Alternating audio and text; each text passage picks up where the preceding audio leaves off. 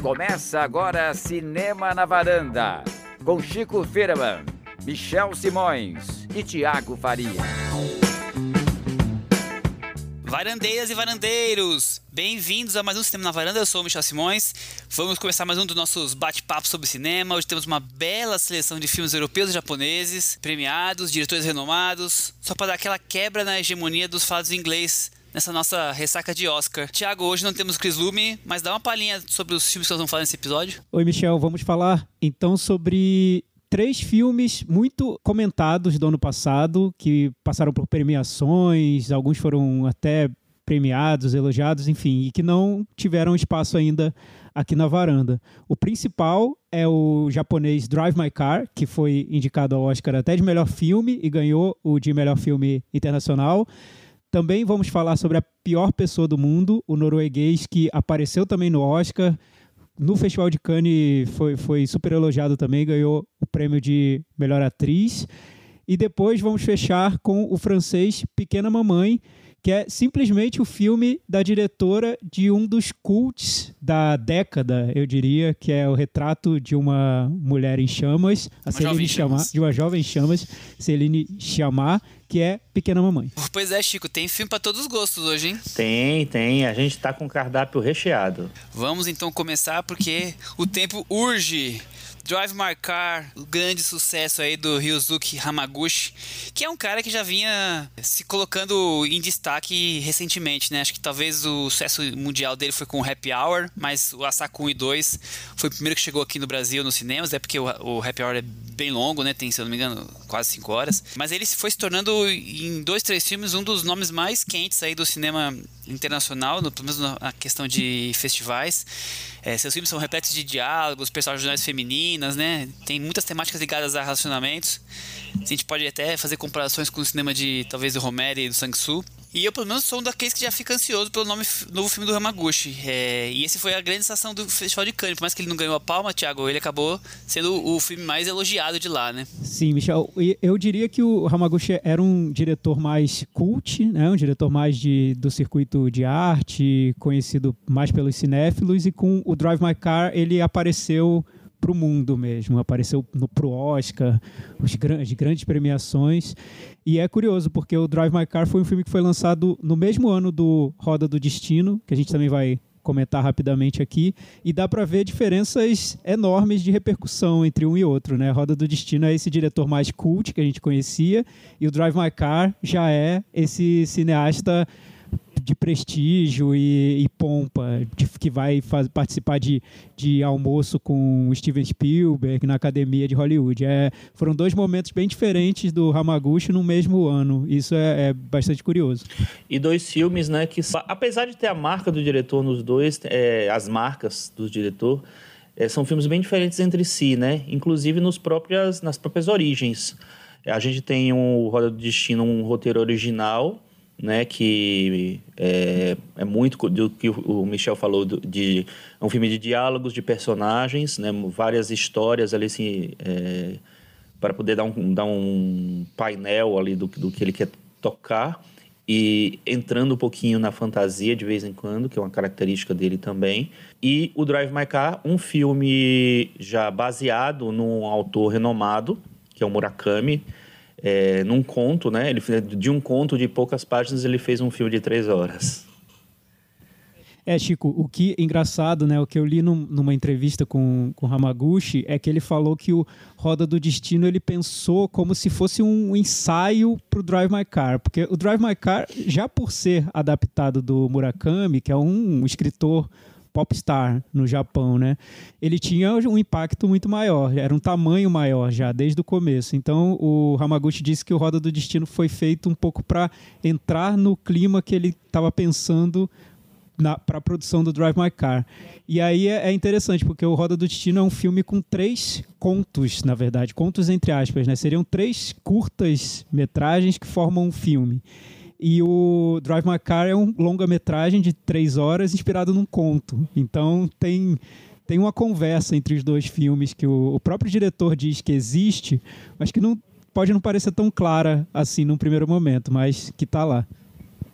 É, vale lembrar que o, o Drive My Car essa, essa, semana ainda está nos cinemas, mas também já foi lançado na MUBI. E eu sinceramente espero que a MUBI traga os filmes anteriores dele, porque esse é o, o Drive My Car é o nono longa-metragem dele, fora os documentários, que são quatro. Então ele tem uma carreira já é, razoável, que não não era conhecida ainda, né? Acho que estava muito é, regional ali no Japão. O Happy Hour levou ele para os festivais, mais força. E o Drive My Car, como o Thiago falou, todo mundo já sabe que filme que é agora, né? Todo, pessoas podem não ter visto, mas sabe daquele filme japonês que foi indicado pro Oscar e ganhou internacional. E a, e a, era um, era um... E a Varanda, Diga como é de vanguarda, já falou bastante do... Yusuke Hamaguchi na época do, do Asako 1 e 2, né? Que ele foi lançado, como o Michel falou, nos cinemas. É, ele passou no Indie, se não me engano e depois foi lançado nos cinemas. E a gente falou bem empolgadamente, eu acho, do, do filme aqui. No episódio 159. É. Sim, foi um filme que, que agradou muito a varanda. O Happy Hour, eu fui ver depois, foi, foi o, o filme que trouxe um destaque para o Hamaguchi fora do, do Japão. É muito difícil, né, de ser incluído no circuito, porque é um filme muito longo. Uhum. Eu acho o Michel vai, vai me corrigir, mas eu acho que tem umas quatro horas e tem, meia, quatro, né? Cinco, é. Quatro, é cinco, quatro horas e meia. Mas é um filme que já tem muitas marcas do, do Hamaguchi, que ele desenvolveria no, nos seguintes, inclusive no, no Drive My Car mesmo. Dá para ver vários traços do, do Happy Hour no Drive My Car. Para vocês terem uma ideia, tem uma cena muito longa no Happy Hour, que acho que tem uns 40 minutos, 30 minutos, que é numa prática de, de meditação, eu acho, de, de yoga, enfim que tem vários personagens numa sala praticando algo e, e essa cena é muito longa. Ele, ele estende essa cena para para mostrar o que como o tempo afeta aquele, aqueles personagens naquele momento. E no Drive My Car você tem várias cenas de ensaio para uma peça. Então dá para ver conexões entre o que o Hamaguchi vinha fazendo nos filmes anteriores e onde isso veio parar no, no Drive My Car. Mas, claro, o Drive My Car, por ser uma adaptação do, do Murakami, tem esse peso mais. É, que, que, seria mais ambicioso mesmo. É, é, um projeto que, que, com certeza, o Hamaguchi já apresentou esperando uma repercussão maior que a dos filmes anteriores dele. Pois é. Bom, como já falamos aqui, é uma adaptação de um conto do Murakami, mas também tem muita influência da peça Tilvani Nova York, que está sendo ali adaptada dentro do filme, né? Uma peça do Tchaikovsky. É, pena que a Cris não vai estar tá aqui para falar com a gente, porque ela viu o filme, leu o livro, além das raízes japonesas dela. Mas vamos improvisar aqui, né, Chico, o que nós temos. Vamos. O que você achou do filme? Ah, eu acho um belíssimo filme. Eu acho que da, da seleção de Cannes do ano passado, talvez fosse o melhor mesmo. É uma seleção forte do ano passado, tem vários filmes bem interessantes, mas eu acho que esse ele é um filme que toca mais, né? Eu gosto muito como ele lida com muitos temas dentro daquele dessa história que é teoricamente tão, tão simples, tão curta. É, e acho que um desses temas é justamente essa coisa de como você reagir a uma coisa que você não está esperando, né? Logo no começo do filme tem uma cena em que o personagem principal ele é, é pego de surpresa ou não, não sei, enfim. E, mas ele não sabe reagir a uma situação e a partir disso o filme meio que se move. E aí ele vai lançando muitas questões muito pessoais é, ao longo do filme. E eu acho que ele consegue dar consistência a todas essas discussões que ele lança a partir daí.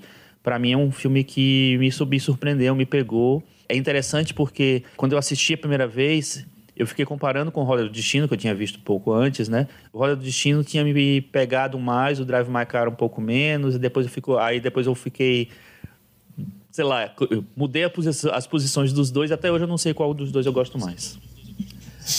Muito bom. É, o filme já me ganhou, por exemplo, na cena inicial, né? Ela é uma cena que tem um perfil de uma mulher nua, iluminada pelo luar, com a janela aberta. Ela conversa com seu companheiro, conta uma história que ela está ali criando, né? Eu acho uma construção visual tão elaborada e para o filme que tem tantos diálogos, essas construções elas vão trazendo um outro tipo de charme. Por exemplo, aquela cena da, das mãos com cigarro no teto solar do carro, já bem mais adiante, né? Eu acho que ele consegue é, não só ficar com tantos diálogos e situações que ele vai discutir, mas também com alguma criação muito elaborada visualmente. Então, só aí já, ele já tinha me conquistado naquela cena inicial, Thiago. É, eu concordo, Michel. Tem, tem todo um trabalho visual bem elaborado. O ponto que eu acho mais curioso no filme é que ele tem um trabalho anterior de construção da, da trama, do roteiro, que é muito engenhoso mesmo. Eu acho que esse é o ponto que, que destaca o, no processo todo. Eu, eu sempre acho é, chato elogiar roteiro e trama, porque né, o cinema vem a partir do, da trama, não é? A trama é só o, o início de tudo. Mas no caso do Drive My Car, que ganhou o prêmio de, de roteiro no, no Festival de Cannes, é impressionante o que o Hamaguchi e o, e o parceiro dele ali no, na construção do roteiro Takamasa, eles conseguiram. Oi. oi Takamasa, diga, oi. Isso, o nome do nosso, nosso querido co-roteirista de, de Drive My Car. É impressionante o que eles conseguiram com o filme. Eu li o livro do. do, do Murakami. Nossa, confundi o nome, eu ia, ia, falar Miyazaki, mas é do Murakami. confundindo confundindo os ídolos japoneses. Mas o livro do Murakami eu li depois de ter visto o filme. É um livro de contos chamado Homens Sem Mulheres.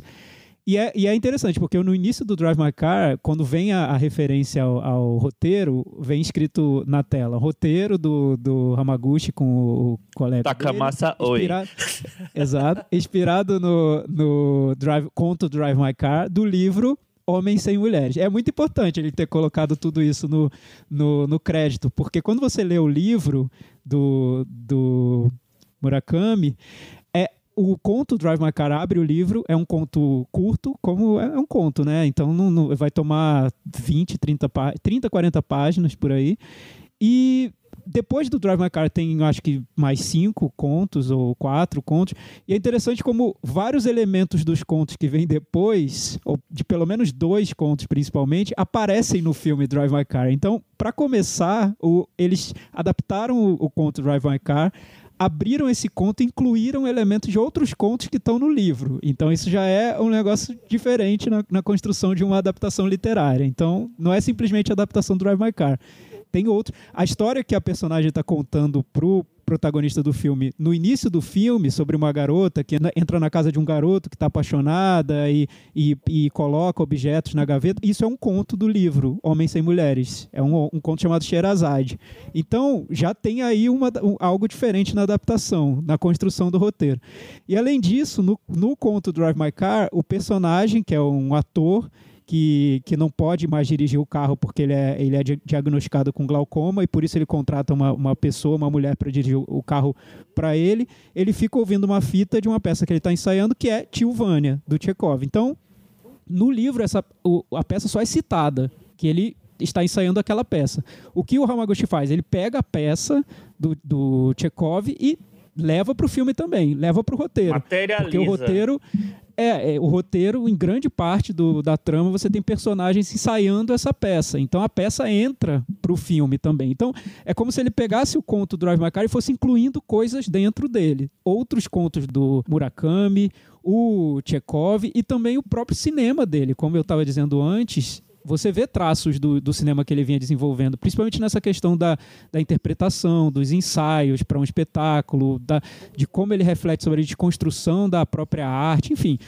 Então, essas três horas estão muito cheias de, de, de, coisas ali dentro. Não são, tem, tem não muito são, material, não né? são três horas que ele pega um conto só pequenininho e alonga em cenas. Muito, não, tem muita coisa ali dentro. É, é, é como se ele pegasse uma obra que é quase uma colagem de, de várias outras obras dentro dela, e daí ele tira o, o, o, resultado. Então você tem o Murakami, não só o Murakami do Drive My Car, mas o Murakami de outros contos de, de dentro do livro, do Drive My Car. Você tem o Chekhov, você tem o próprio Hamaguchi, e enfim, e você tem a, a, a, trilha sonora, que eu acho que colabora muito pro para o clima do filme é, é, é, uma colaboração.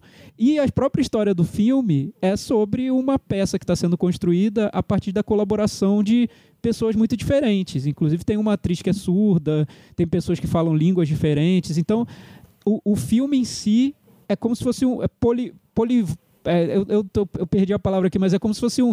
Tem muitas vozes ao mesmo tempo sendo, sendo levadas em, em consideração. Então, por isso eu acho que o roteiro do Drive My Car foi tão celebrado antes de qualquer coisa. Eu, eu vejo a direção do filme também é, extraordinária, mas é, o trabalho do roteiro, para mim, é, é impressionante. É a gente fala que é complexo, ele é muito complexo, é. né? É, eu acho interessante que se o Happy Hour, o Asako 1 e 2 e até o, o Roda do Destino tem foco principalmente em personagens femininas, aqui ele coloca no centro uma figura masculina, né? É, o conto e a peça se misturam, como a gente já falou. É, sempre com uma, uma coisa de, de trazer a dor desse homem que lida com o luto, mas também lida com aquela descoberta que o Chico falou no começo sobre a esposa, o quanto isso incomoda ele, então, antes mesmo do luto, né? É, então, as duas coisas são, são dois pesos que vão que ele vai carregando. É, e essa, uma dor não sobrepõe a outra porque talvez o luto pudesse sobrepor a outra dor, mas não, ela está ali. É, acho que muito do, do, do, história sobre envelhecimento tem a ver com a, com a peça do Tchaikovsky. Inclusive tem o, o filme do Mallet que é muito legal, vale a pena assistir, o Tio Nova York, com o Julianne Moore, grande elenco, que é a datação da peça. É, tem muito sobre decepção e aceitação de, de, de coisas da vida, né? É, e também a coisa do vazio existencial de, que ele vive, né? É, se, essa, se essa figura masculina está ali no centro, é, são as femininas que trazem, sei lá, dor e cura, poderia dizer, que é desde a esposa até a motorista, né? Então acho que é interessante isso, como ele está ali no centro, mas são a, as mulheres que orbitam ao redor dele que, que trazem as mudanças de, de sensação dentro.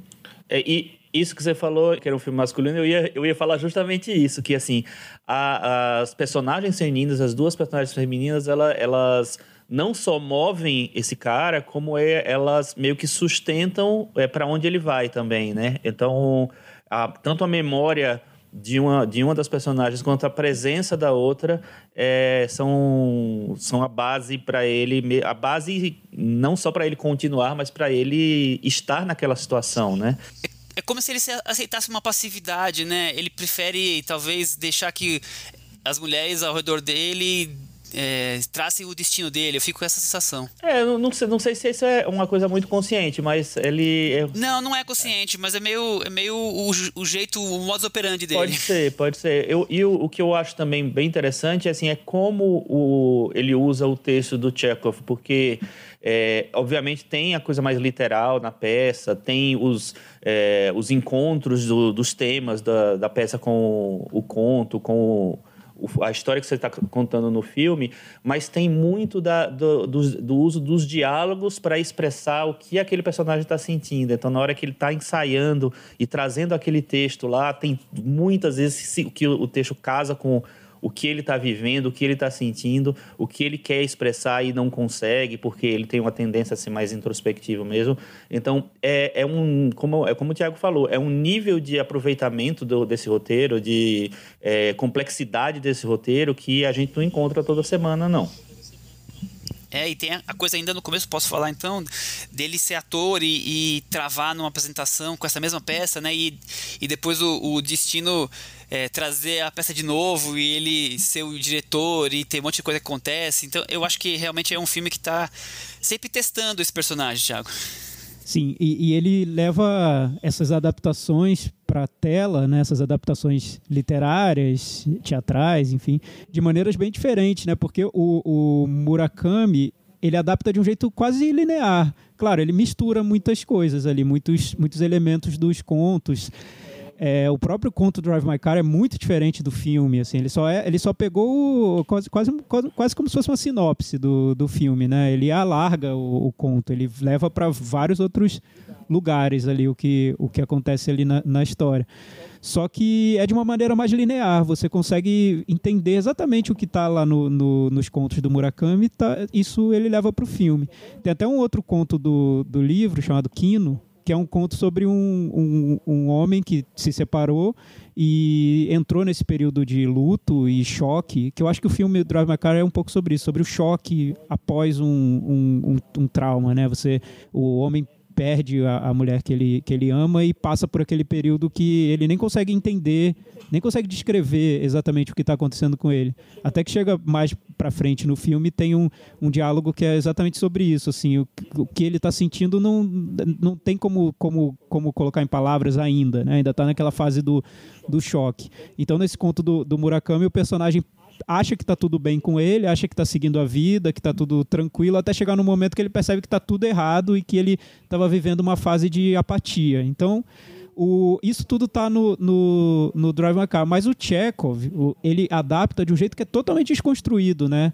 Eu acho até um pouco difícil para quem não, não conhece o texto mesmo, para quem não viu outra adaptação, eu acho até um pouco difícil entender direito o que é o Tio Vânia vendo o filme, porque tá tudo despedaçado, né? Às vezes aparece como uma gravação de uma fita que o, que o personagem principal está ensaiando por cima daquela gravação. Às vezes é um ensaio dentro de um, de um com um grupo ali de atores que vai se preparar para a peça. No fim do filme aparece com a peça em si como o, o Michel falou no início do filme, tem um trecho da peça também, então você tem que, para quem não conhece, é um exercício ali cerebral, né? Quase, quase um quebra-cabeça, se você tentar entender o que é o Tio Vânia a partir do Drive My Car. Acho que seria um pouco complicado, talvez você teria que ter essa referência prévia. Então o próprio filme está jogando com um, um trecho dele que é bem linear, que é esse que é muito fácil de ser compreendido e outro que é totalmente desconstruído, né? Até nisso eu acho que é um filme mais mais complexo mesmo. E, e aí me, me lembra o cinema que o, que o Hamaguchi estava fazendo antes do, do Drive My Car, que tem muito disso. É um dos grandes filmes do ano passado, né, Chico? Total. E, e é interessante porque, assim, apesar de serem filmes bem diferentes entre si, é, você tem o estilo do, do, do, diretor, você tem os temas do diretor. É, o Roda do Destino e o Drive My Car, os, do, os dois filmes do ano passado, para mim, os dois terminaram no meu top 10 do ano passado. Eu acho que eles têm um, uma unidade temática mesmo, porque o Roda do Destino é muito sobre é, o que sobra de um antigo relacionamento e como a gente se constrói a partir do que sobrou desse relacionamento.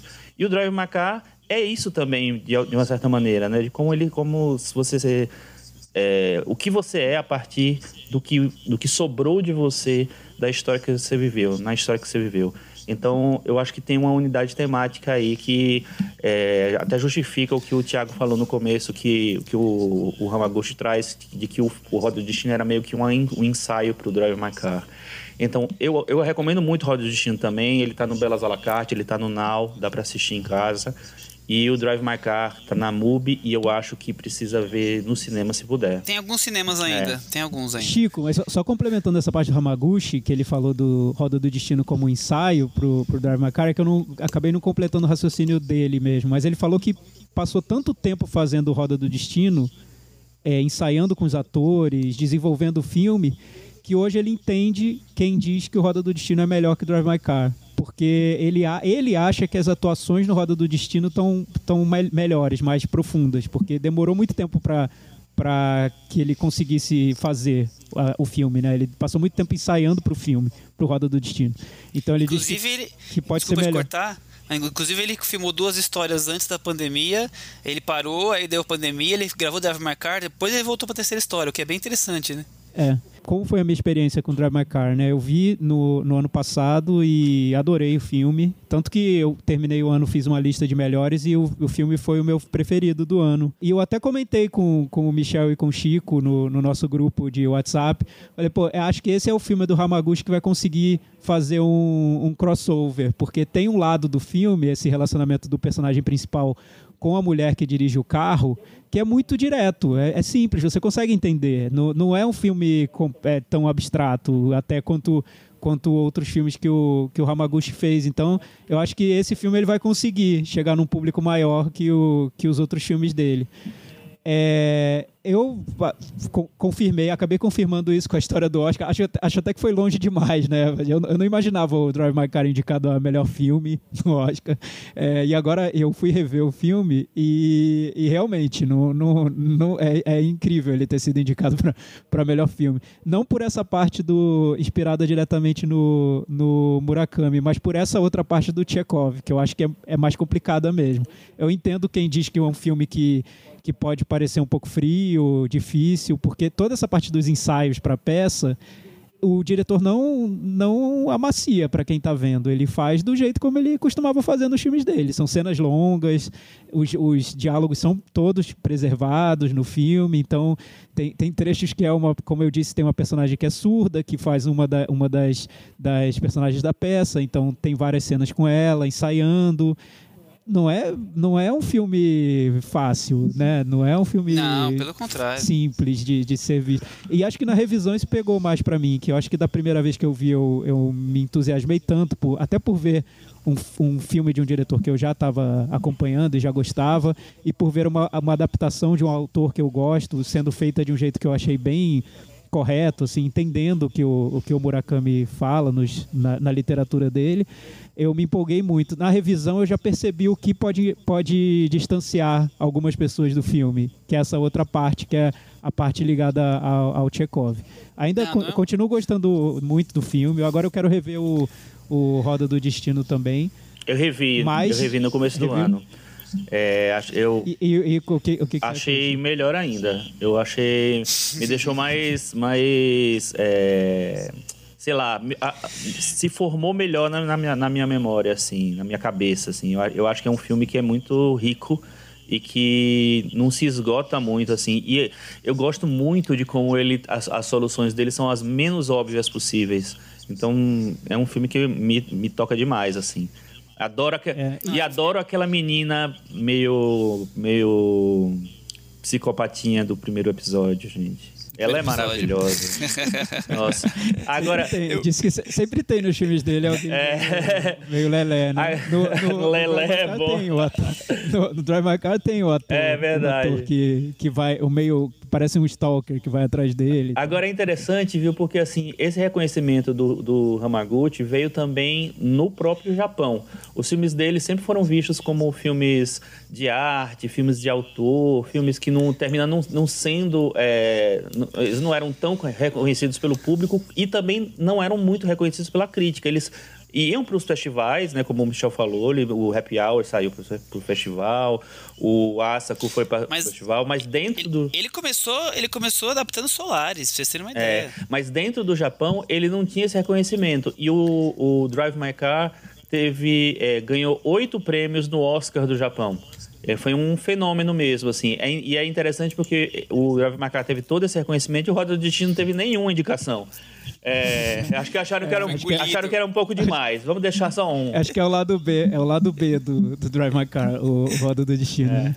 é porque eu acho que no Drive My Car ele teve. O Roda que... do Destino ele engana, né? Ele parece um filme mais simples do que ele é, né? Ah, são três histórias, relacionamentos, ele né? Engana mesmo. É, e é, aparece simples, mas quando você vai aprofundar ele, é, não, não, é nada simples, né? É, eu, eu achei muito, muito interessante. Ele, eu vi uma entrevista com ele, ele falando que. O, primeiro perguntaram para ele qual é o título, em, uma tradução literal do título em, em, japonês, né? Do Roda do Destino. Ele falou que é coincidência e imaginação. E que ele não entende muito bem o que, que eles quiseram dizer com esse título em inglês do. do, do que nem é Roda do Destino, né? É, é, Roda do Destino e Fantasia, se eu não me engano, né? É, da, da... é um título pouco, um pouco lírico. É, assim. roda, Exato. Roda, da, roda fortuna, da fortuna e da fantasia. Da, é, roda da fortuna. É, acho que fortuna no sentido de sorte, né? Roda, roda da sorte Isso. e da fantasia. Exato. Eu gosto muito da terceira história, eu fico muito ligado por, pela a história das duas amigas que se reencontram após 20 anos, sem dar nenhum spoiler. Mas de, o todo é muito interessante de como ele consegue envolver né, a gente com os personagens. Ele tem um charme de criar essas teias é, sociais entre os personagens e ele é tão meticuloso, ele dá tempo para as falas, para as cenas. E o Roda Destino acho que é impecável nesse, nesse quesito o que, eu, o que eu vejo no Drive My Car, e acho que por isso ficou um pouco mais, mais pop, né, o cinema do Hamaguchi, é porque ele teve que levar o Murakami pro filme. E o Murakami é um, é um escritor pop, né? É um diretor, é um escritor muito reconhecido no Japão. As pessoas não só no Japão, né? Os, é, não no mundo inteiro, mas no Japão ele faz sucesso em leitura de, em celular. É um fenômeno nos celulares. As pessoas andam na rua lendo o Murakami. Então, e, e assim, quem lê, eu, é, eu, eu recomendo para que todos leiam o, o livro Homens Sem Mulheres, porque da mesma maneira como eu recomendei para que lessem o livro dele, que tem o conto do Em Chamas, o Burning, né? Que eu acho que também tem um, um, diálogo bem interessante entre o filme e o, e o conto. Mas no caso do Homens Sem Mulheres, é muito legal ler o livro depois de ter visto o filme, porque você vai querer rever o filme imediatamente para tentar entender onde cada partezinha do livro foi parar dentro do filme. É muito legal, assim, porque tem muita coisa do livro que está espalhada pelo filme e de formas bem diferentes, né? Ou uma personagem contando a história que é um conto do livro, ou um diálogo que está lá perdido no meio do filme que é um conto, outro conto do livro, sabe? Então você vai meio que montando o que está lá. Mas tudo que o Murakami escreve é, é muito é, ele fisga rapidamente quem está lendo. É, é, é, popular nesse sentido, nesse aspecto, de ser, de, de, de ser atraente de uma forma simples, apesar de ir muito, ainda que ele vá muito profundamente no, nos, nos temas que ele está tratando, mas a leitura é, é, fácil, a leitura é simples. Então, o, por mais que ele tentasse, o Hamaguchi, ele não ia conseguir tirar esse lado mais simples da trama do Drive My Car, né? Que é a história de um homem que, que, que primeiro tem uma traição, é, vê, vê a mulher traindo ele com outro cara, e depois a mulher sofre. Enfim, tem, tem episódios ali que o filme não poderia ter deixado de fora, e acho que isso faz o filme ser um pouco mais palatável que os outros filmes do, do Hamaguchi, que é mais ou menos o que acontecia no Em Chamas também que por mais que o diretor tentasse tornar o filme um pouco mais difícil, tinha esse elemento do, do Murakami que deixava o filme mais acessível. Então eu acho que esse jogo fica muito, muito interessante no Drive My Car, que é o escritor é, levando o diretor para um outro para um outro público, para um outro mesmo, né? alcance, né? né? Que talvez ele nem esperasse, nem nem quisesse. E, e, o que eu acho também, o que eu acho mais interessante de tudo é como o diretor consegue domar tudo isso e fazer no fim das contas o filme que ele queria ter feito, e não um filme que é simplesmente uma adaptação do, do Murakami, né? Ele fez o filme dele. O Murakami é um elemento que ele usa para começar, um, para dar a partida. Um insight, né? É. insight. E essa jogada do Drive My Car, né, de uma personagem dirigindo o carro do outro, é o que ele está fazendo. Né? Ele está dirigindo o carro do, do Murakami. Do Murakami.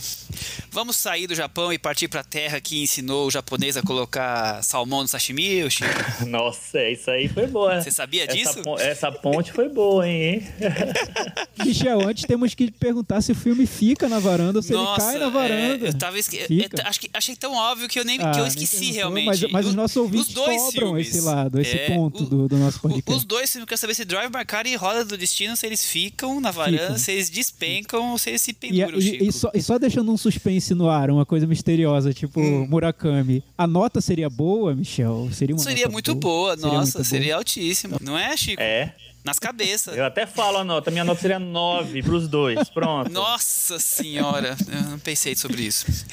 Vamos partir para a Noruega, a pior pessoa do mundo. Estamos falando de novo de Joaquim Trier.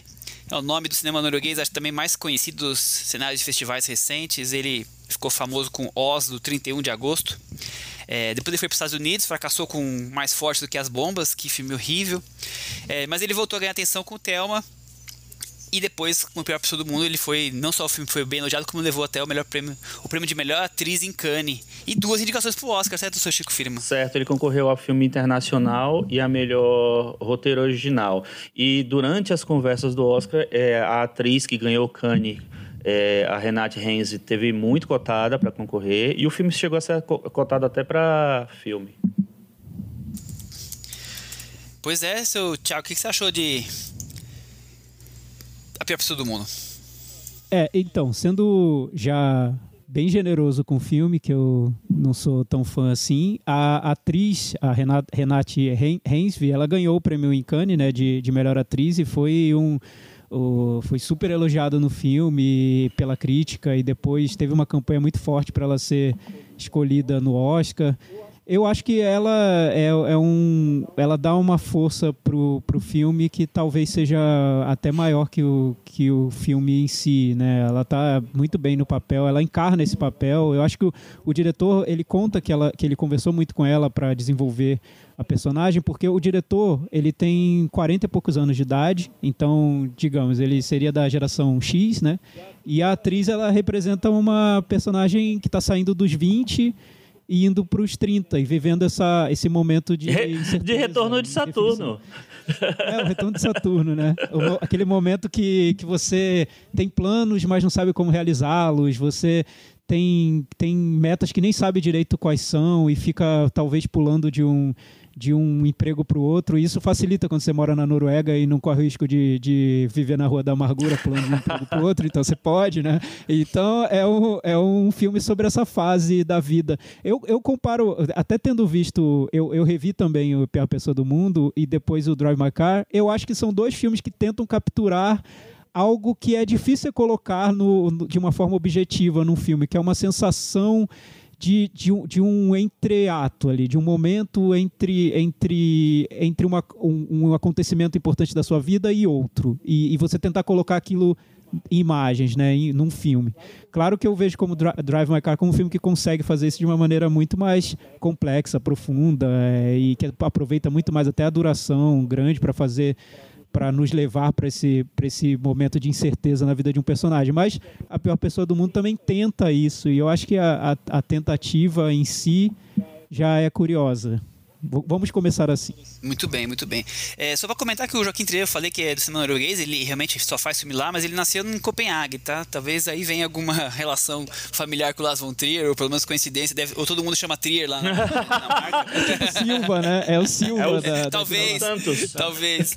Mas eu achei importante falar, mas eu, eu, eu quis falar isso porque, por outro ponto interessante. Eu vi uma entrevista com ele, e ele contando que um dos temas aqui com certeza vai ser a coisa do da mulher livre, né? Essa coisa que, que antigamente não era e hoje já está mais aceitável a questão da, da, igualdade, né? Que todo mundo pode fazer o que quiser, que não, não dá para ficar esperando que a mulher seja assim, o homem assado.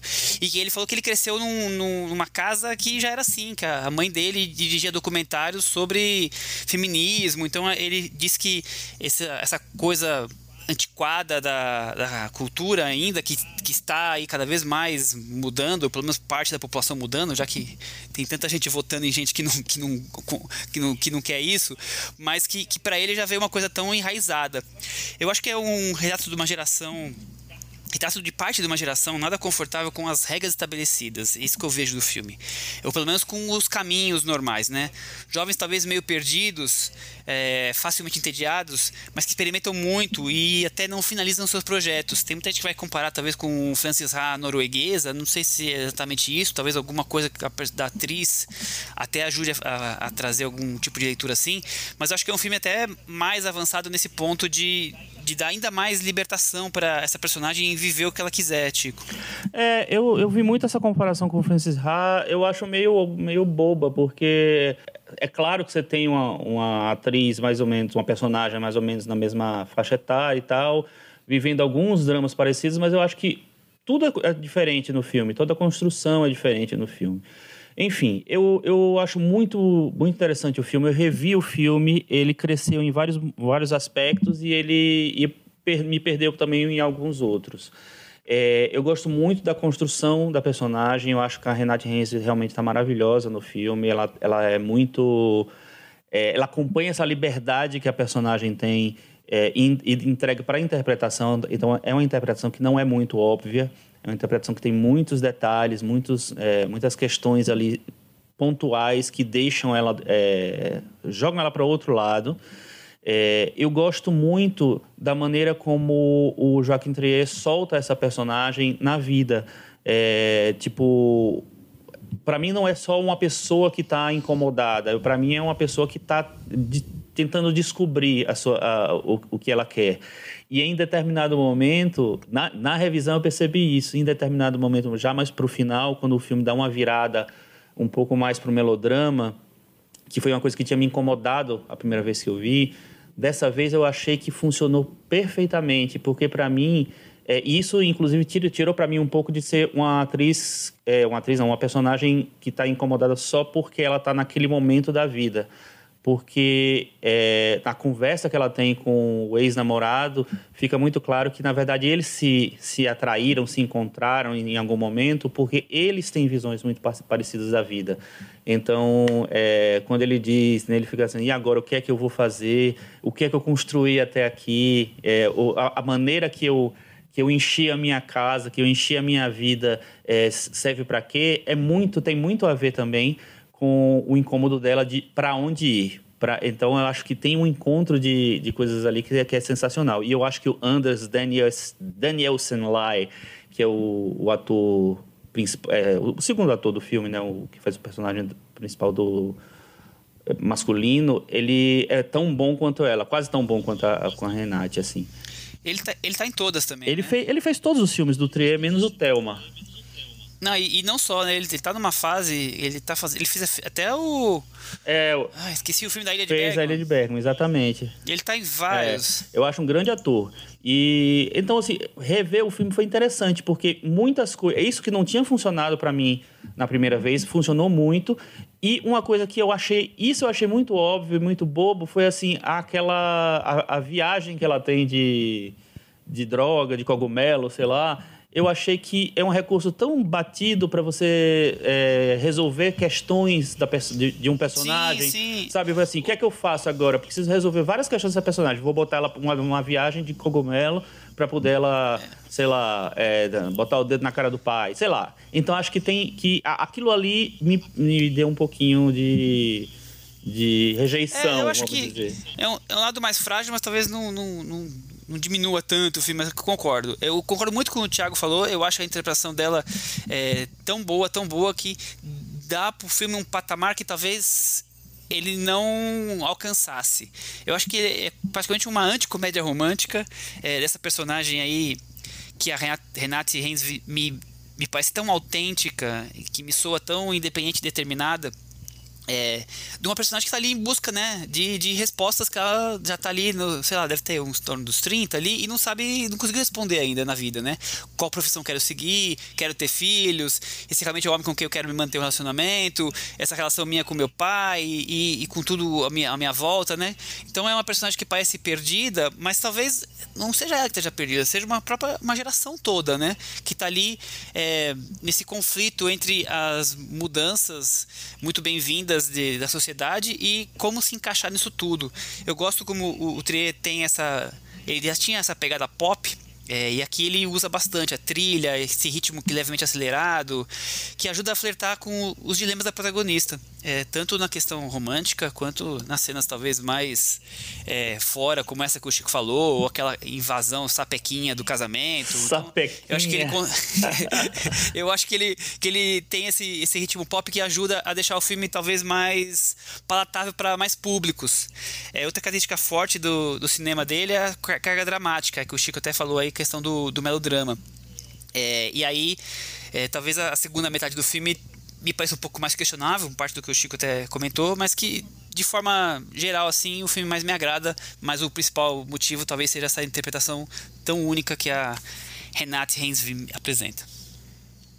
É, Michel, eu, eu, concordo sobre a interpretação. Como eu disse, eu acho que. Na verdade, eu, eu gosto dela, da Renate. Eu acho interessante a personagem em si, né? Porque é, enfim, como você disse, é uma mulher que está né, nessa fase de, de indefinições e ela tem essa liberdade para até quebrar a cara quantas vezes ela quiser. Enfim, eu gosto da personagem, gosto da atriz, não gosto do diretor. Então, para mim, é um filme que tem uma atriz que eu gosto e um diretor que eu não gosto. E, e aí é, é dessa briga que vem o que me incomoda no filme. E na revisão isso ficou muito claro para mim. Sabe, na, na primeira vez que eu vi o filme, eu até me deixei levar um pouco por essa história mais pop ah, é uma anticomédia romântica, é o retrato da geração. Na segunda na vez que eu vi isso, ficou muito claro que você tem uma personagem que é mais livre, com uma atriz que está lá se entregando a personagem e um diretor que está controlando tudo naquela história de um jeito assim que eu acho sufocante.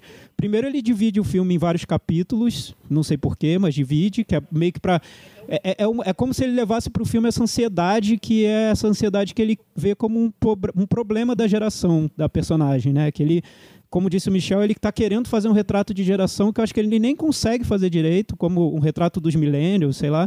Mas, enfim, essa geração que tem muito contato com celular, com sei lá o quê, porque acho que ele nem consegue é, definir direito o que seria essa geração.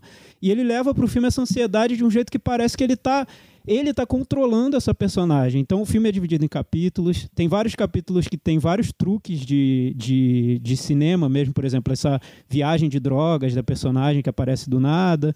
Essa cena que a personagem sai correndo e que aí daí devem ter visto, vindo as comparações com o Francis Ha que a personagem se apaixona e aí o mundo para para ela chegar sim, no... então é, é, um recurso que ele usa uma brincadeira que ele usa no, no filme. Tem cenas ali de essa cena da personagem que invade a festa e encontra o cara e tem várias brincadeirinhas durante essa cena. Enfim recursos também de, de roteiro é, o momento que um personagem do filme é cancelado, que parece que ele está querendo trazer uma discussão atual e não consegue trazer, porque ele joga no filme e não consegue resolver aquilo. E aí na segunda metade do filme vira um melodrama, que eu também não sei de onde ele tirou. E aí eu entendi Da na vida. revisão que o melodrama da vida, né? Acontece. Aí eu vi que no- na, na revisão que o melodrama era muito mais para criar esse retrato de geração que ele cri- queria criar, porque ele tem um personagem que seria da geração X, que é esse personagem que é o, o, o namorado mais velho dela, e ela que é de uma geração mais, mais recente. Então tem uma conversa entre eles que eu achei tão óbvia na revisão, que é assim, ah, eu me apego, o personagem mais velho falando, eu me apego mais a bens materiais, a fita cassete, tipo, não, não achei, não achei Ok, né? profundo, achei Ok. óbvio, achei qualquer coisa. Então assim, pra mim é uma, uma atriz boa, se esforçando numa personagem que seria interessante e o diretor, olha, é, vai demorar muito pra me convencer que é bom dessa vez, porque eu não gosto de nenhum filme anterior dele, nem do Oslo, eu acho fraco. E agora, pra mim, caiu da varanda de vez. Vai demorar pra me convencer de novo. Vale falar que esse filme faz parte da trilogia de Oslo, né? São três filmes que ele usa bastante a cidade. O, o Oslo 31 de agosto também faz parte. O outro é o. ah, esqueci o nome agora. É primeiro, começar de novo. É o re filmes reprise, que ele- né? Reprise em, Reprise. em nome internacional. É, exatamente. Ah, fora o uso da trilha, né? Que eu também achei super exagerado. E, pô, escolhe músicas melhorezinhas, né? Fora o É Pau, É Pedra do, do final do filme, o resto tá, tá muito questionável, achei a seleção. Muito bom.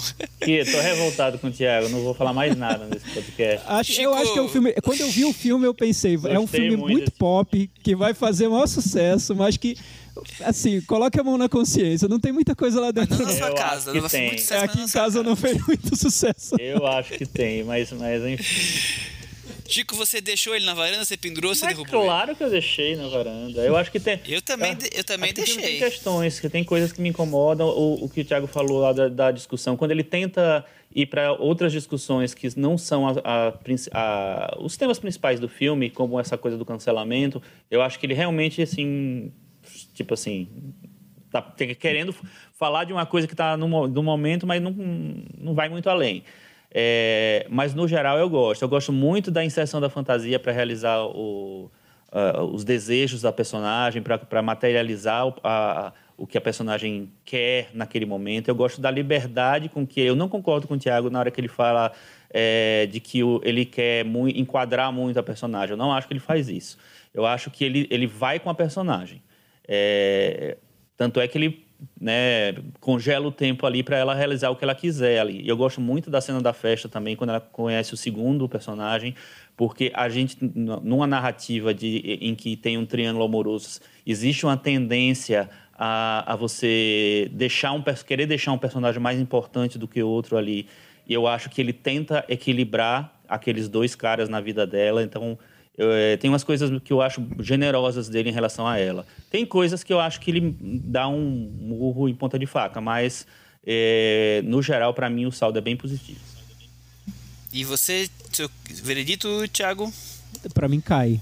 cai Ele, ele tava pendurado, aí eu revi e caiu. Caiu. Eu- E eu revi assim, vou, vou ver, vou ser generoso, porque né, eu vi coisas interessantes no filme, mas me irrita tanto quando tem um diretor que quer ir além, quer, quer se expor muito mais do que o que ele tá querendo contar, do que a personagem, sabe? Eu acho exibicionista o filme, eu não gostei. Então, a pior pessoa do mundo ficou pendurado na varanda na média geral. E vamos então agora partir para a França. Vamos falar de Celine Sciamma com Pequena Mamãe, filme que também foi lançado nos cinemas recentemente e agora acabou de estrear, se não me engano, no Prime Video. É, ela está de volta depois do retrato de uma jovem em chamas, com um filme que é bem curtinho, tem acho que 70 minutos. Crianças e viagem no tempo. Quando eu lembro de viagem no tempo, eu já penso no, no Chico. Queria saber qual que foi a opinião dele sobre o filme da Celine Ah, Sciamma. uma viagem no tempo é um pouco forte, né, Michel? Enfim. Chico, pra, pra- antes, pra- vale dizer que para encontrar esse filme você tem que sair numa aventura no jardim secreto do streaming da Amazon e talvez achar Pequena Mamãe lá dentro em algum lugar perdido. Não é fácil, né? Não, Eis a questão. Não é simples, mas persevere que vale É a pena. Encontrar filmes lá não é É fácil. impressionante isso, né? Impressionante. Enfim. É, mas assim, eu, eu acho que a arquitetura do filme é uma coisa que me surpreendeu muito, porque é um, é um filme muito simples, na verdade, mas que tem uma, uma ideia tão bem executada, né? Que eu acho que ele é, ele vai com sua ele, ele é, vende essa ideia pra gente com uma suavidade muito muito marcante assim. Então é um filme que envolve você, para mim, pelo menos comigo foi isso. Imediatamente eu vi duas vezes também e acho que o, o filme é, é, muito, ao mesmo tempo, carinhoso e sólido cinematograficamente, assim, narrativamente. Acho que é um filme que oferece uma viagem no tempo muito rica, assim, muito pessoal, que você, enfim, pode ler de várias maneiras. Muito bem. Tiago, um filme que tem muitos elementos autobiográficos. Você, deve, você que é o cara que mais lê entrevistas e traz aqui, eu, é, eu li algumas com a Celine falando que ela sempre foi muito ligada aos avós dela, que a casa ali do filme é inspirada na casa de uma das avós, que esse bosque é o bosque da infância dela, que ela brincou muito por ali, que ela criava amigos imaginários. É, eu, eu vi tudo isso na entrevista para Isto É, inclusive tá ali bem interessante. Então é um filme que tem, além dessa, dessa coisa carinhosa, uma coisa bem forte dela, né, da Celine.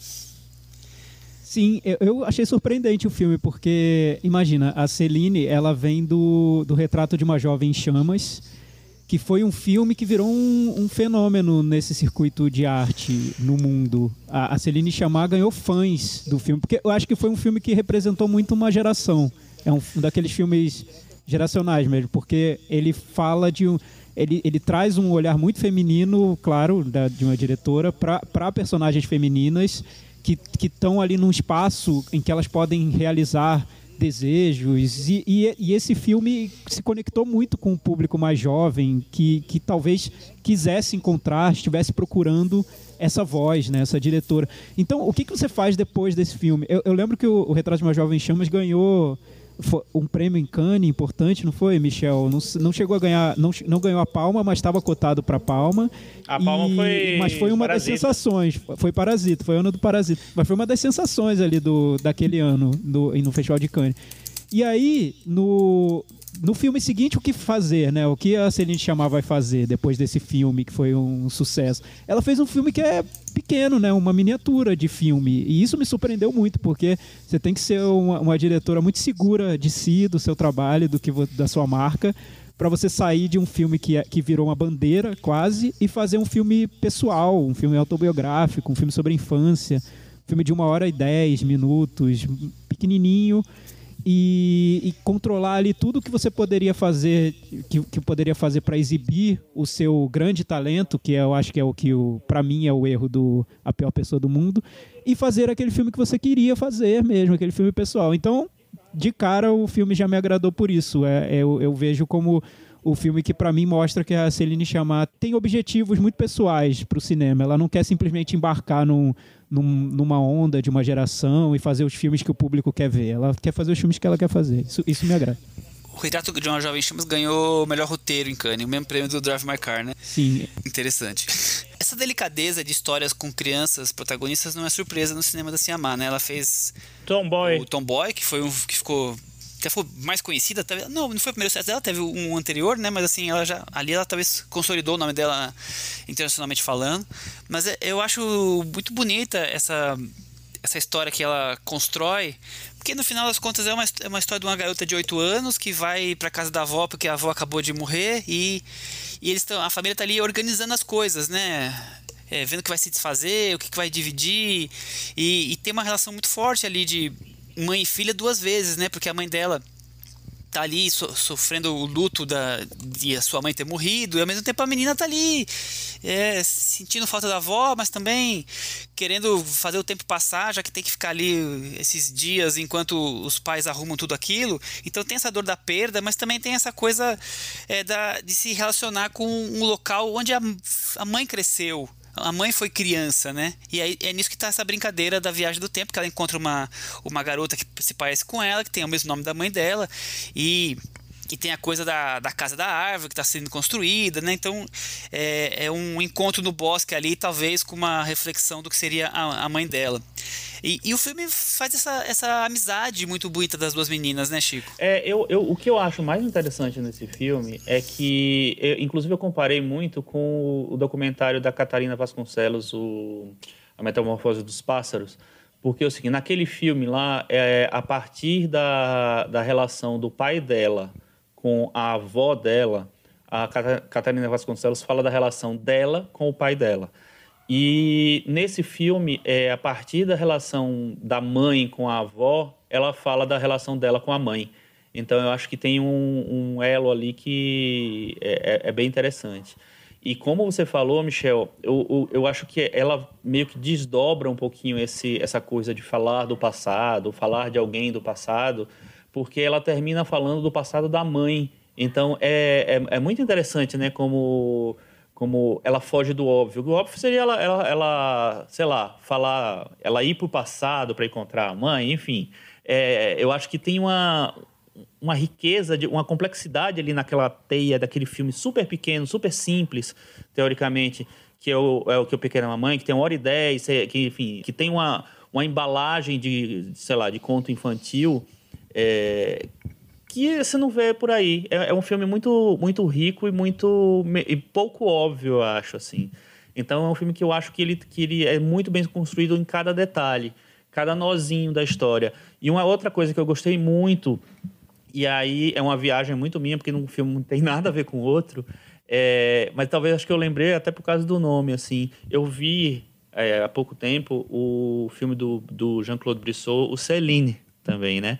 Que é, é para mim, a, a, ligação que existe entre os dois filmes é só que a passagem do, do prático, do factual, do, enfim, da, da vida real para o fantástico, para o metafísico, naquele filme é muito é, sem, sem pudores. Ela, ela acontece muito integrada à narrativa, muito simples, de uma maneira bem surpreendente. Nesse filme eu acho que acontece isso, assim, de repente você entra num plano fantástico sem nenhum aviso, totalmente integrado entre uma coisa e outra, é, sem que tenha, sei lá, nenhuma passagem que, que, que marque essa, essa, essa passagem eu gosto muito de como essa coisa, é, essa, essas duas na, linhas narrativas são integradas. Eu concordo com você, Chico. Para mim, esse é o grande ponto do filme, que é como ele usa a fantasia dentro de um como se fosse dentro de uma estrutura realista de cinema, né? Como a gente espera de um cinema, o que a gente espera de um cinema mais realista. Então, não tem nenhum alerta ali no mais, mais explícito de que é um filme de fantasia. E a fantasia acontece de, de uma maneira muito natural uhum.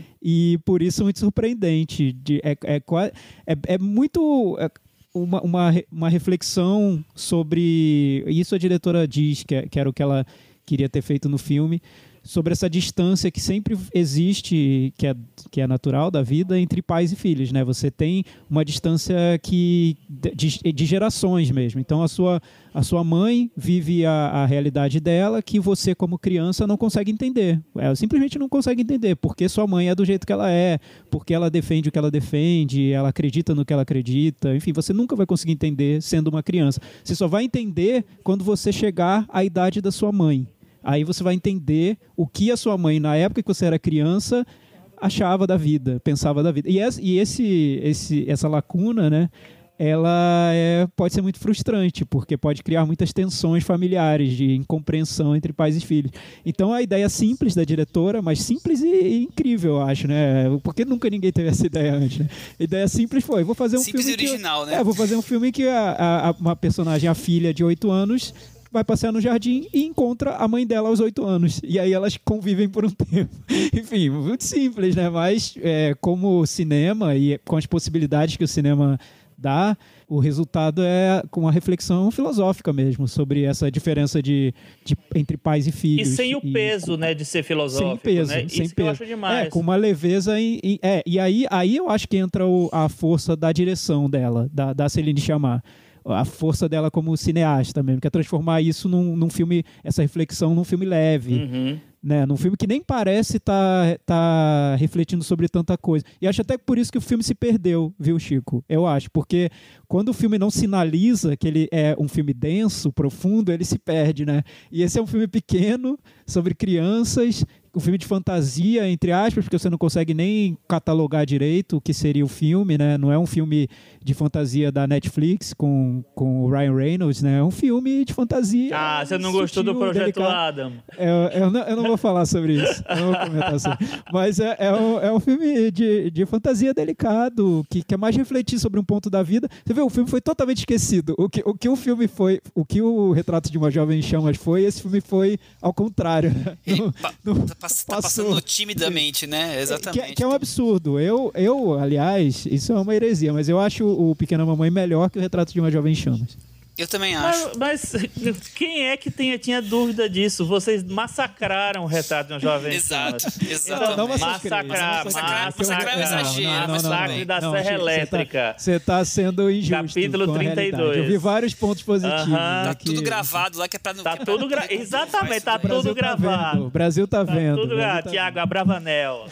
Deixa eu falar. Mas eu acho bem, Mas... eu acho bem imperdível esse filme que todo mundo devia se esforçar em, em assisti-lo, até porque tá é, e, e... Mas é um filme, mas é um filme que acho que vai muito na contracorrente de tudo, né? É, tá Não, tá é, é isso que eu ia falar. Eu acho que o, a, o que o retrato de uma jovem chamas tem é, que esse filme não tem é que ele traz temas ali que estavam sendo discutidos naquele ano, naquele momento, né? Que tinha é, a mulher em primeiro plano, sabe, protagonismo feminino, é, questões femininas. Então, eu, eu acho que ali é, era um momento que estava se discutindo isso profundamente e ele virou um. Tudo bem, até concordo com vocês, virou uma bandeira ali, virou uma, uma um ponto de apoio mesmo para as pessoas que estavam vindo ali. É, o Pequena Mamãe, ele não está discutindo nada que está sendo discutido agora. Ele é um filme, um projeto muito pessoal, enfim, é um filme que tem realmente que ser achado, ele não faz força para se vender. E como a gente falou aqui no, no, papo inteiro, assim, é um filme que eu acho que de muitas delicadezas. Então tem uma cena, uma cena não, nem uma cena, é um detalhe numa cena que eu acho tão bonito que é o seguinte, as, as meninas estão se abraçando e aí uma delas, que eu nem sei mais se é, quem é das duas, enfim ela olha pro pai e o pai dá um sorriso para ela, tipo assim, fechou ali, embalou tudo ali, sabe? Todo, deu, deu todo o recadinho ali num sorriso, é num pequeno sorriso. Então, eu acho é, é, um filme muito surpreendente para mim, foi fiquei muito encantado pelo filme. Ficou na varanda, né? Muito. Fica na varanda. Fica Ficou na varanda. na varanda, super recomendado. Falando em recomendação, a gente conseguiu hoje fazer a gravação num tempo um pouco mais curto, temos espaço para o puxadinho da varanda. Opa, que surpresa! está de volta. Quando Vocês tem estavam tempo, preparados para Não. isso? A gente tem tempo, a gente traz. Vamos, isso, isso, isso a gente já está atendendo a um pedido de, de um ouvinte nosso, não, não lembro quem, que foi lá no Twitter e queria o puxadinho de volta. Então, só, só deixando claro que o puxadinho nunca foi para voltar, né? Ele, ele continua. continua. aqui, né? É, é uma questão de tempo. Aí. A gente, a gente é. tem um tempo X para gravar é, a gravação toda e quando não dá a gente já pula ele, já vai direto pro cantinho. Mas hoje vai dar um tempinho para isso. E eu tô dando tempo para vocês pensarem em alguma coisa enquanto vocês querem que eu fale, fale Obviamente. Primeiro? Você pega a gente de surpresa e quer que a gente fale assim, ah, facinho. Eu, eu, eu, vou então falar de uma série, assim eu vou deixar um que acho que o, o Thiago vai, deve destacar. É, todo mundo sabe que eu gosto de basquete, adoro assistir. E é, o meu time que eu torço lá nos Estados Unidos, que é o Lakers, tá numa draga só, não, nem classificou pro playoff, mas tá rolando na HBO Max a série sobre o Lakers Showtime. O Lakers Showtime é um Lakers dos anos 70 que, que ficou famosíssimo com, com jogadores como o, o Magic Johnson. Eles estão resgatando, não é uma série documental, é uma série ficcional, né? Resgatando aquela época. Então o, o Magic começando, o Karim Abdul-Jabbar no fim de carreira, o Lakers sendo comprado por um novo e maluco proprietário, mudança de treinador. E está sendo feita com um, um, elenco impressionante. O John C. Riley, por exemplo, é o cara que compra o Lakers. Ele tá numa interpretação assim incrível. Ainda tem Adrian Body, tem Sally Field, tem bastante gente conhecida ali.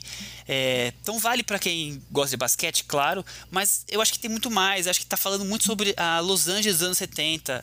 Esse, essa coisa do Showtime foi ligada, a, além do, de falar que o time do Lakers era um show, né?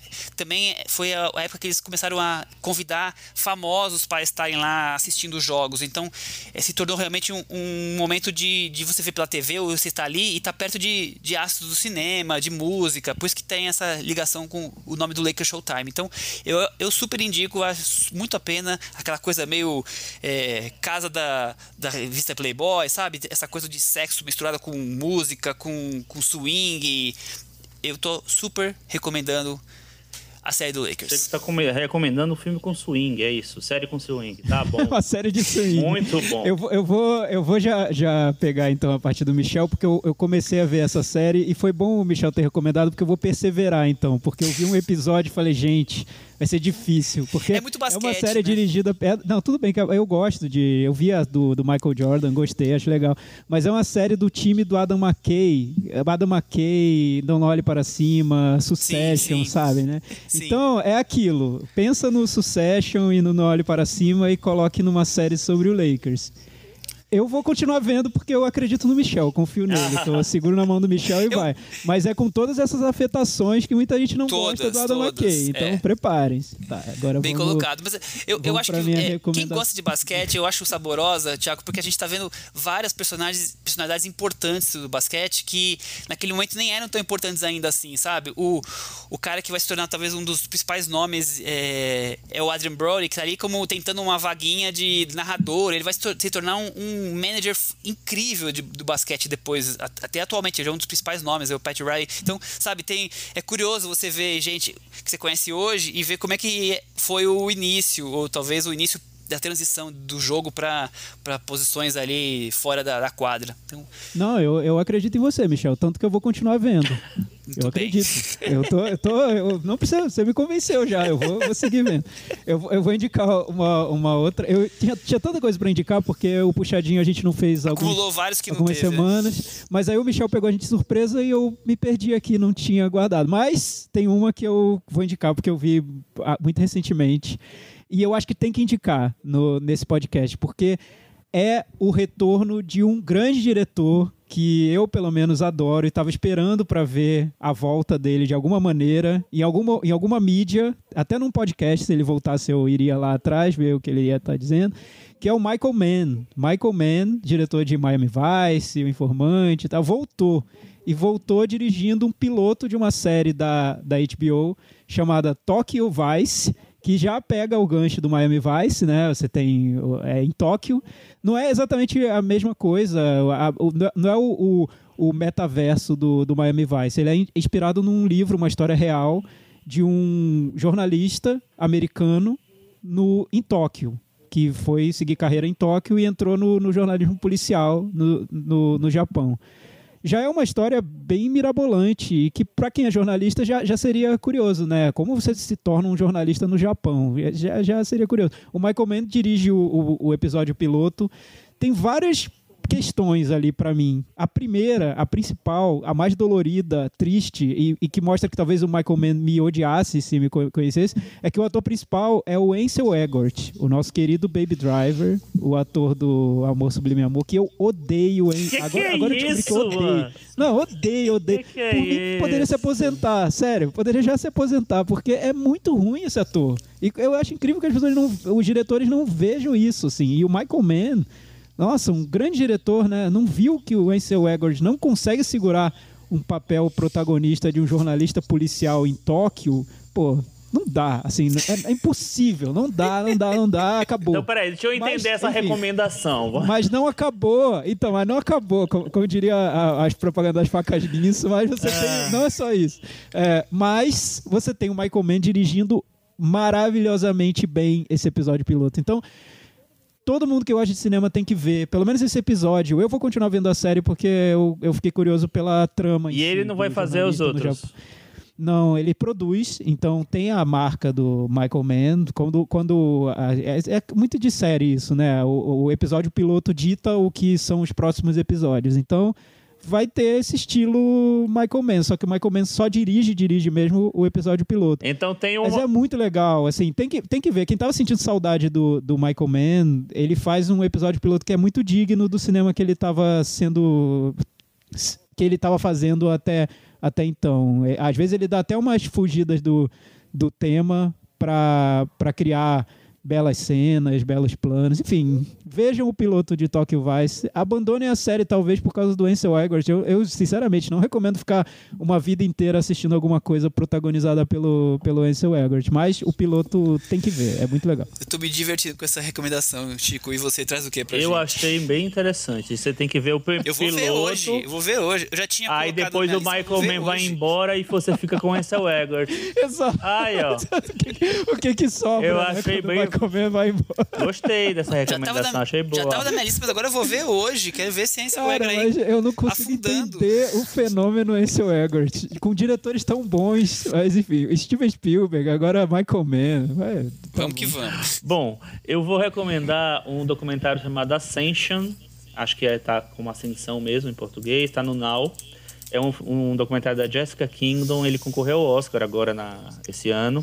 É, e eu acho um olhar muito interessante para essa China é, industrial, essa China né, que quer ser uma, da, uma, das maiores ou a maior economia do mundo.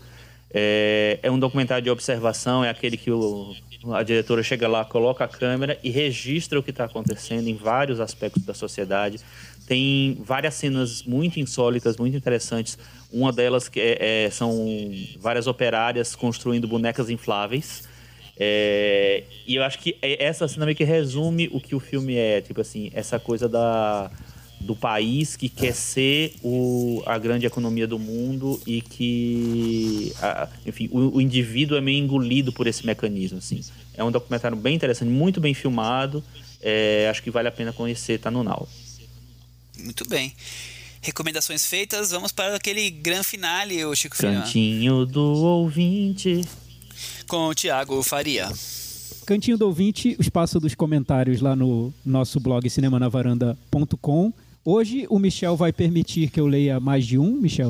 Vou, Pode? vou sim que nós estamos com um tempinho hoje, tem mais cinco Tá. minutos pelo menos. É porque, o, como o episódio passado foi sobre o Oscar, nossos ouvintes entraram lá no blog para deixar comentários. Acho que foi um tema que, que mobilizou as pessoas. Só um pouquinho, né? Mobilizou de leve, assim, o, a, a- as pessoas que gostam de cinema. Bem, o nosso fiel Caio Moraes, nosso ouvinte conhecido como o representante da, da geração X aqui no, no Cinema na sim, Varanda, sim. deixou o comentário dele lá sobre o Oscar. É um comentário longo. Eu recomendo que vocês entrem no blog e leiam inteiro. Eu vou ler alguns trechos aqui. Ele ficou muito decepcionado com a derrota da Kristen Stewart. Ele estava torcendo muito por ela. Ainda acho que o- seu momento vai chegar. Provavelmente vai ser com um filme carregado de maquiagem e bem pior que Spencer. É, é isso, não tem jeito. Para ganhar o Oscar de, de atuação, você tem que pesar na maquiagem de preferência e parecer alguém que você não é mesmo, assim, fisicamente. É, e aí ele fala sobre o prêmio do- de melhor filme. Ele diz o seguinte: frustrante também é o maior prêmio de cinema norte-americano ser dado para um remake francês. Hollywood está morrendo e olha que eu gosto de Coda. Power of the Dog nunca foi um filme amado, sempre foi muito difícil, cansativo e complexo. Na própria Netflix, poucas pessoas assistiram um novo Roma ou um novo Mank. Dificilmente agradaria 10 mil pessoas. Nunca seria um consenso. Ele já sabia desde o início que o filme perderia. Quando você tem um filme em competição que toda hora estão desesperadamente tentando achar um outro para substituí-lo, pode saber que ele vai perder. Netflix foi a grande perdedora da noite, conseguiu ser ainda pior do ano, ganhou apenas uma estatueta, que foi mais pela carreira da Jane Campion do que pelo filme em si. E ouso dizer que se Coda tivesse feito uma campanha mais agressiva na primeira fase do Oscar, ele receberia muito mais indicações e prêmios, inclusive de melhor direção, que provavelmente iria para a Sean Heather.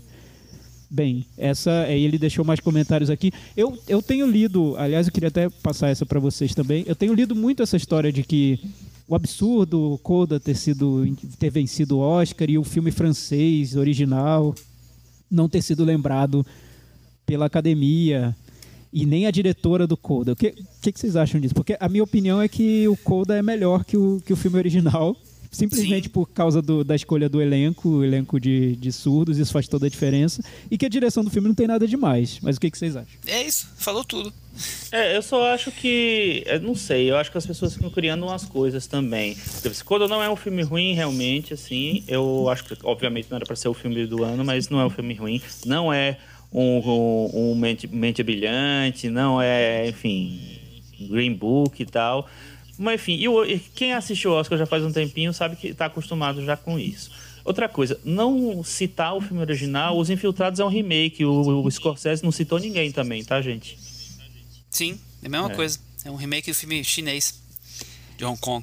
O Daniel Bandone também comenta sobre o, o Coda. Falou que eu acho que foi uma decepção. Eu considero que Coda é um filme bom, diferente de outros anos onde filmes ruins ganharam o prêmio, como Crash, Traffic, Spotlight ou Green Book. É, é porém, ele inclui. O, o Traffic ganhou? Eu, não, o Traffic ganhou. O, o Traffic não, ganhou não, direção. O Traffic não ganhou. Ganhou direção. É, o Traffic não ganhou. É. Eu, eu tava até esquecendo, nossa, o Traffic ganhou. Quem? E jogou aqui no balaio dos filmes ruins, ruins, enfim, tudo bem, tá bom. É, eu não sei o que tá não acontecendo. Não acho ruim, não, mas tudo eu bem. também não. porém, porém, tenho a impressão que se fosse uma lista de cinco filmes, Coda sequer estaria entre os indicados. É, essa é uma questão, possivelmente, não. né? Mas não é, mais, enfim, né, gente? pensado nisso. É. Exatamente. Então, Chico, ele tem uma pergunta. Passado é passado. É. Né? Chico, ele tem uma pergunta para você. Ó, é. Chico, você acredita que o sistema de escolha de melhor filme, não baseado na indicação de um filme, e sim numa pontuação, aquela famosa lista do, ordenada ali de por, por ordem de preferência dos, dos integrantes da academia, facilita essas distorções nos últimos, nos últimos anos. Com certeza. Como explicar a vitória de Parasita, por exemplo, que parece uma exceção para ele? É, com certeza faz, é, justifica. É até um tema que eu ia tratar no nosso episódio passado, mas eu terminei esquecendo de falar isso é, como você vota ranqueado, você pode muito bem manipular os É tipo Big Brother. Você pode muito bem manipular os votos, combina os votos com os outros. É, porque assim, se você não. Se você quer que, que é, fazer o seu filme ganhar, você bota ele lá em cima e bota o principal rival dele lá embaixo. Então eu acho que isso aconteceu realmente, assim. Golda teve essa. Essa, esse abraço da, de boa parte e jogaram o ataque dos cães lá pro final e aí ficou difícil de recuperar mesmo. Eu não sei só se o Parasita foi muito, foi totalmente beneficiado por causa disso, porque eu acho que ele é realmente um filme que muita, muito mais gente gostou. Então acho que é, talvez é, é, um outro perfil. É um outro né? perfil. Acho que talvez mesmo com cinco indicados ou mesmo com é, só um ponto por cada cada vitória lá, cada escolha, eu acho que ele a chance de ele ganhar seria, um, seria muito grande também. O comentário da Isabela Almeida também, só para fechar aqui o, o, os comentários dos ouvintes, é, também toca nesse ponto do, do Coda, né? Ela diz, então, Belfast e The Power of the Dog têm a mesma quantidade de Oscars e no final quem ganhou foi a quarta via, o famigerado Coda provavelmente quarta via, é, porque né, foi bem depois. Praticamente o Dória dos É, filmes, não, é foi, foi quem? O, o Amoedo? O Eduardo ah, Leite. Sei lá, o, o, que nem tava, nem tava cotado no início. É a Simone Tebet. Simone Tebet, boa, exato. boa. Coda é a Simone Tebet do Oscar, já, já defini. Já Provavelmente... sabemos que, sabemos então que vai ganhar a presidência da República, vem a Simone Tebet, é isso. Provavelmente a Netflix deve ter demitido muitas pessoas depois da dessa derrota histórica. Foram indicados a quase tudo e ganharam um mísero Oscar. Ou seja, não adianta você ganhar, gastar milhões em campanha e ganhar centavos. Mostra que campanha é importante, mas não garante, garante prêmios. Afinal, Coda também ganhou muita grana. É, mas Coda, vale lembrar que fez uma bela campanha ali na, na reta final, né? Na reta bem final ali do Oscar. Teve uma campanha forte que a Apple fez pro. Não, pro fortíssima, Coda. fortíssima. Forte, né? E Vira a, Isabela... chance e injetaram dinheiro, né? Exato. E aí é, é, mais ou menos o que a Apple fez com o Ted Lasso, a Apple fez com Coda ali no finalzinho. Injetou tudo que tinha e correu pro abraço ali no final. A Isabela continua. Vários amigos e familiares meus assistiram Ataque dos Cães e detestaram o filme. E o próprio BAFTA, com apenas duas vitórias, havia mostrado que a derrota era iminente. Provavelmente a Netflix irá vir diferente nos próximos anos, apostando mais em um filme consenso e não em uma dezena de títulos. Serve como aprendizado. Pois é, agora a gente vai saber o que vai acontecer com a, com a Netflix, né, daqui para frente. E ela ainda diz aqui, também a Netflix também terá que trabalhar essa birra que a academia criou com eles.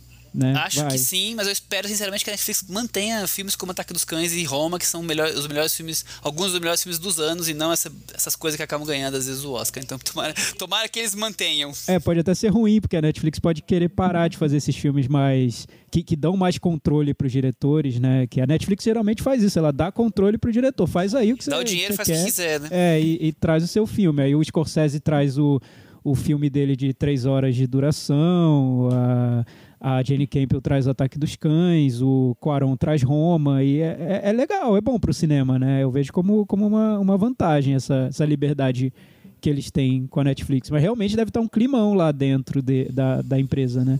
Podiam fazer uma série sobre isso. O que aconteceu com a Netflix depois da derrota do Em, em breve. Power of the Dog. Em, em breve vamos ter essa Mas eles já estão tão acostumados, né? Não sei se aconteceu muita coisa, não. E assim, e, Cortaram cabeças, e é muito talvez. interessante, assim, é, o que a Isabela falou, muita gente fala coisas semelhantes, a mesma lógica. Por exemplo, ela falou, ah, o filme só teve duas vitórias no BAFTA e já estava iminente a derrota. Não, né, gente? Ele ganhou no BAFTA melhor filme, melhor direção. Então não é uma derrota iminente, né? verdade. Então, eu- o que eu acho, assim, é, todo mundo fica tentando é, traçar um mapa de por que, que o Ataque dos Cães perdeu, por que, que o Coda ganhou. Não tem uma fórmula, principalmente nesse ano. é, tudo foi jogado fora. Eu, falei, eu comentei isso no, no episódio passado, assim. Tudo que a gente sabia do Oscar foi jogado fora com a vi- vitória do Coda. Isso não é uma coisa totalmente ruim. É uma, uma- não dá mais para prever as coisas com tanta obviedade. Coda ganhou o Oscar sem, sem passar por várias etapas que desde os anos 30 os filmes passam. Então, a gente vai ter que fazer um estudo ainda para saber por que que Estudo de É, caso. exatamente. E, e um negócio que tá me, me surpreendendo é muita gente dizendo que Ataque dos Cães é um filme difícil, é quase hermético, né? É, não é um filme Será? comumzinho, assim. é- Mas acho vocês que, acham difícil não. mesmo? É, É- que talvez meu olhar esteja É que o totalmente nosso olhar já tá viciado, muito acostumado louco. com essas coisas, né? Mas eu não achei um filme difícil. Não. Eu acho que tem uma trama. Até tem, tem uma surpresinha no final, que é o que muita gente gosta, né? Sim. de eu não, eu não acho final. difícil, não. Eu só acho que ele não é fácil. Ele não é. é, é o, e eu acho que o- cada vez mais eu acho que as pessoas estão querendo o, a narrativazinha mais. Mingauzinho, o né? Que é o mingauzinho. Exatamente. Mingauzinho na boca. É. É, acho que demos o mingauzinho na boca então dos nossos ouvintes. Acho que a gente temos o episódio.